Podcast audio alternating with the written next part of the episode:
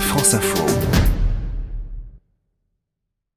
Le 1er avril, c'est aujourd'hui, c'est le jour des gags, vous le savez tous. Gérald Roux est avec nous. Bonjour Gérald. Bonjour à tous. Eh ben, le 1er avril, c'est comment ailleurs C'est comment en Grande-Bretagne Ou alors là, on trouve vraiment de- d'excellentes histoires dans la presse. Ouais, le 1er avril en Grande-Bretagne, c'est le jour des fous, le April Fool's Day, comme en France ce jour-là.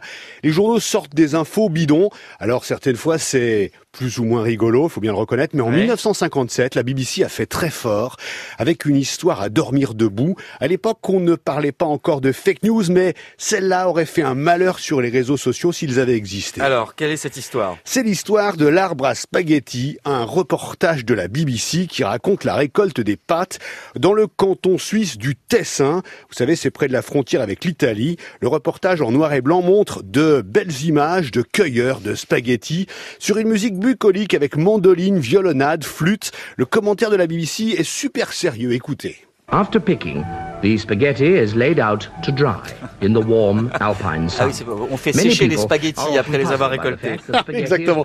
Alors sur les images en noir et blanc, on voit des spaghettis tout mous qui pendent aux branches des arbres des paysannes tessinoises, les cueillent avec précaution, les placent dans de larges paniers à fond plat portés par des paysans. Ensuite, le commentaire raconte que les spaghettis, vous l'avez traduit, se sont mis à sécher. On les met à sécher au soleil des Alpes. Et pour ceux qui se demanderaient pourquoi les spaghettis ont tous la même taille, le journaliste explique que c'est euh, le fruit d'un long travail de sélection, d'hybridation des arbres à spaghettis. Ah oui, c'est compliqué hein, tout ça. Les gens y ont cru vraiment? Alors beaucoup oui, car une bonne partie de la population britannique connaissait assez peu les spaghettis à l'époque. Quand ils en achetaient, ils étaient vendus déjà cuits avec la sauce tomate dans une boîte de conserve. Ensuite, le reportage, il faut dire, est passé dans une émission de reportage d'investigation qui était très sérieuse, avec le commentaire d'un journaliste célèbre, très crédible.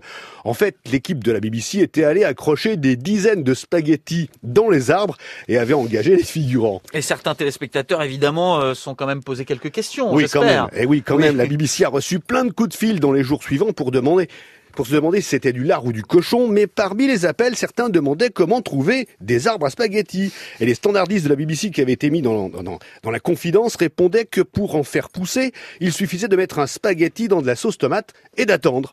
Et vous savez quoi? Même le directeur de la BBC a cru à cette histoire. Il Mais était non. chez lui, regardait le reportage, et il s'est retourné vers sa femme et il a dit comme ça, mais je ne savais pas que les spaghettis poussaient dans les arbres. Et elle l'a raconté ensuite. Voilà, et Sympa. alors que tout le monde, tout le monde sait aujourd'hui que les spaghettis poussent dans la terre, en Bien fait, entendu. comme des carottes, parce que ce sont des racines. Mais oui, Gérald Roux tous les jours euh, dans le 12-14 de France Info.